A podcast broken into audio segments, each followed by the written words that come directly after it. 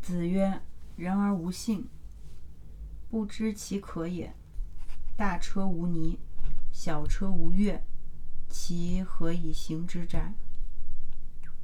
还是说你说话不算话就不行吗？这章讲的是信的作用，信为什么那么重要？人而无信，不知其可也。就是人要是没信的话，寸步难行。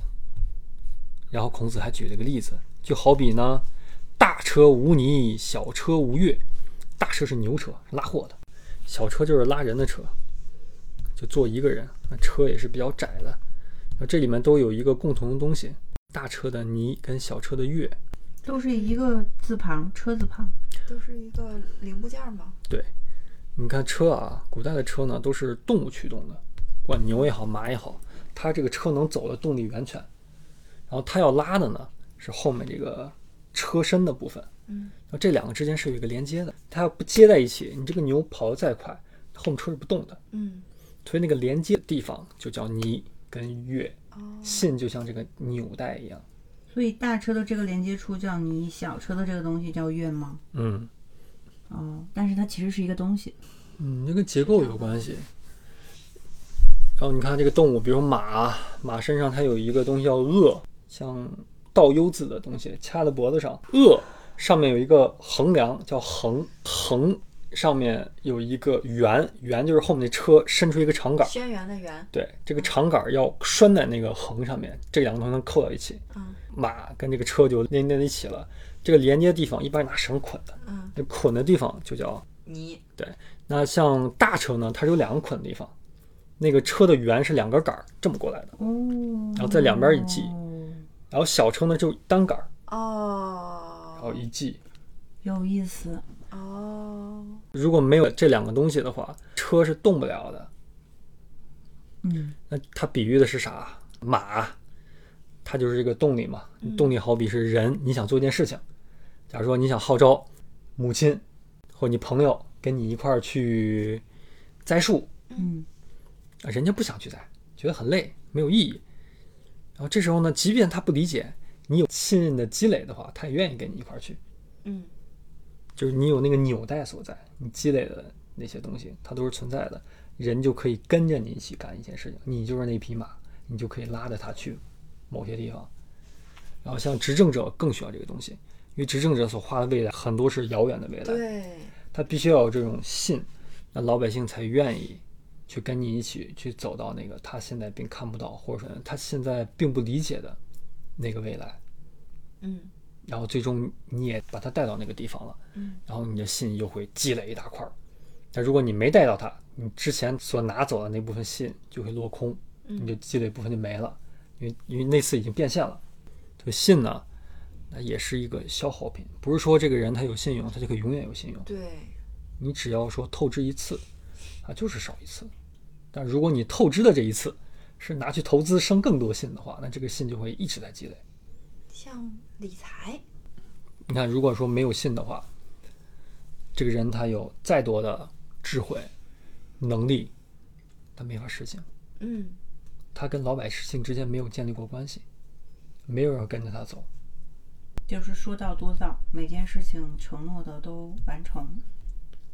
它就会产生信。比如我们家有个女儿，她要去上课，是我们希望让她上，她知道，可是她会以此来要挟你说啊，你给我买一个冰激凌我就去上，你要是不给我买冰激凌我就不去上了。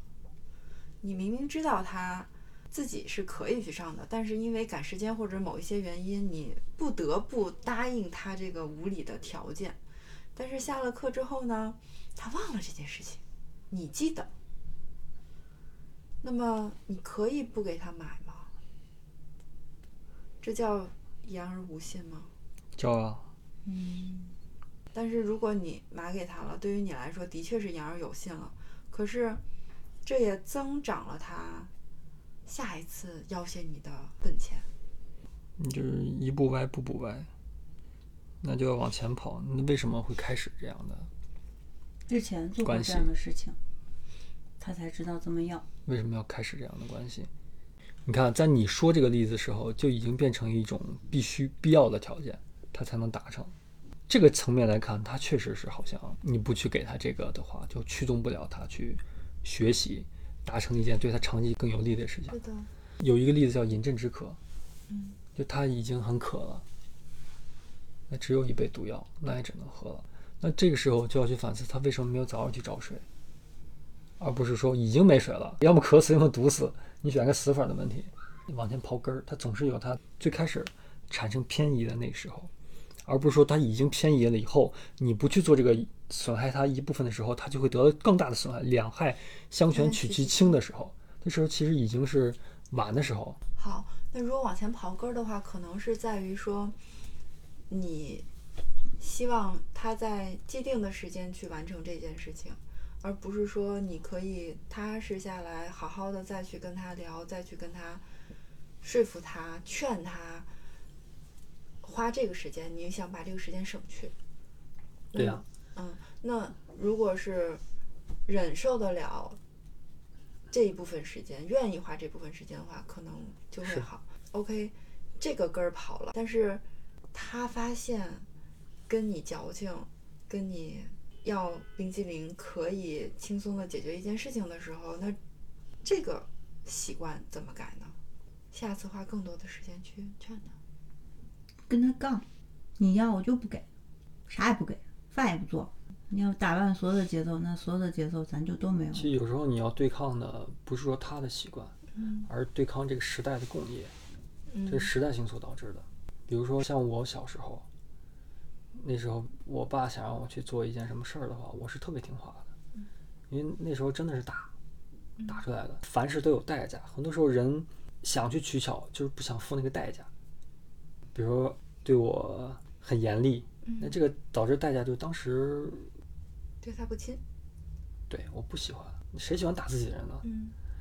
嗯，当然现在来看的话，没，在当时这就是代价。嗯，但是我真听话，我不想被打啊，我那习惯就建立起来。你让我学习，我就学习；按时睡觉，我就按时睡觉。那长远的这些习惯，它就是非常轻松就达成了，因为我不想被打。然后那时候激励也很简单，因为那时候没有冰激凌，或者说那时候家里就买不起冰激凌，因为冰激凌很贵，嗯，挣的也很少，我就不会去动那个念头说你必须给我一个什么东西。我可能想的是，你给我吃个鸡蛋吧，嗯，你让我出去玩一会儿吧。嗯就这样的奖励，你放到现在是不可能的，这就是时代性所导致的。这有一个，其实这有一个隐患，我我的经历带来的，就是我也会被奖励说你做好了这件事情，你就会得到一个奖励，然后我就会认知为说做这件事情就是好玩的和好的和有意思的，因为是我只有做对了某件事情才能得到的，我就会想方设法的，在我不能得到它的时候想要得到它，然后我就会去偷偷的看电视和偷偷的出去玩，那么。请问偷偷的看电视和偷偷的出去玩，这个奖励机制是不是本身就不应该存在？你都说了是偷偷的，嗯，那要么就是大人不知道，嗯，要么就是大人知道跟你睁一只眼闭一只眼，嗯，但是他之所以能跟你睁一只眼闭一只眼，是因为你这个偷偷的还没有损害到那些对你有利的事情。嗯偷偷啥意思？就你一天偷个半小时叫偷偷，嗯你要偷三个小时那就不叫偷偷了，你别的事儿你都干不了了，你还没有破坏平衡。嗯因为很多时候你知道，我们小时候上课在底下偷偷做事情，直到长大你站讲台一看，什么都瞒不住，老师很多事儿全都知道，只要你还没有破坏那个规矩，睁一眼闭一眼，你学习好可以，你不能破坏规则，破坏平衡，就是这些东西是被默默的许的，默许它变成了潜规则而不是明规则。我觉得竹子的问题所在，而不是不是偷偷的，而是说这个奖励机制，嗯奖励的东西是不是应该，比如说你这件事情做得好，我给你买一本书，而并不是你这件事情做得好，我让你看个电视，就是是、嗯，类似于这类种，似甚至我会觉得说奖励机制这个机制是不是有存在的必要？就是做得好，当然它是值得被鼓励的，但是呢，首先你要去定义怎么样才是好，怎么样才是坏。比如说你今天提前把作业写完了，这算不算做得好？这是在细节上，因为有的时候有一个大目标在，嗯你这个季度的考试考得好就可以了。中间过程无关，这是一种管法；还有一种是你今天提前完成了作业，我就给你一个小奖励，这是另一种管法，这是不一样的方式。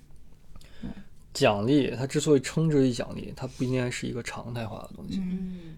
那常态化这就有问题了，它它不就已应经该是不个是个机奖制励了对。那那时候你即便叫它奖励，但这个东西对于这个孩子已经没有那样的激励作用，反而你不给他奖励，他就会觉得他失去原动，他是反而的会有对哦对对失落。是对那的这已对经对不是奖励了。对，是这种我小时候考试好，我会有奖励的，